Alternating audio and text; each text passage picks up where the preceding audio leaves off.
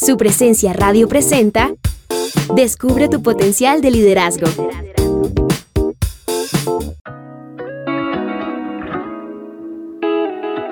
Hoy quisiera hablarte sobre cómo resolver los conflictos. Resolución de conflictos. Permíteme explicarte la segunda parte y luego la primera. El conflicto es simplemente la distancia entre la expectativa y la realidad. La gran distancia entre lo que pensaste que iba a suceder y lo que realmente sucedió, eso se llama conflicto. Por ejemplo, si yo le digo a mi esposa, hoy llego a la casa a las 7 de la noche, he creado una expectativa, pero si llego a las 9 de la noche, esa es la realidad. Para todas las personas casadas que yo conozco, cuanto más grande sea la distancia entre la hora que yo dije que llegaría y la hora real en la que llegué, más grande será el conflicto. Esto nos ayuda a entender el conflicto. La otra palabra que usé fue resolución. ¿Cómo resuelves el conflicto? Recuerda, expectativa, realidad. La mayoría de las personas cuando están resolviendo algún conflicto comienzan a contender o discutir con lo que acaba de suceder. Preguntan, ¿quién no hizo lo que se supone que debería haber hecho? ¿Quién no respondió de la manera apropiada?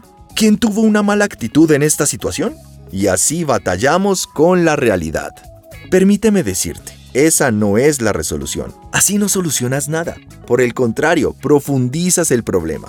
Eso es ponerle una pequeña curita a una gran herida. Es un arreglo provisional. Si verdaderamente quieres resolver el conflicto, necesitas enfrentar la expectativa. Preguntas como, ¿qué estabas pensando? ¿Qué no quedó claro? ¿Qué se podría haber dicho de manera diferente? ¿Qué podría haberse explicado mejor y no dejar nada a la deriva? La resolución nunca se trata de pelear contra la realidad de lo que sucedió. Eso no se puede cambiar. La verdadera resolución es lidiar con la expectativa. Solucionas las cosas trabajando en la expectativa para no repetir el mismo error. Si estás dispuesto a tomar algunos pasos y ayudar a las personas perjudicadas en el conflicto, debes trabajar con la expectativa, nunca con la realidad entonces tendrás lo que llamamos resolución del conflicto. Si te gustó el contenido de este mensaje, descubre más en el podcast Descubre tu potencial de liderazgo de su presencia radio. Gracias por escucharnos, les habló Diego Sánchez.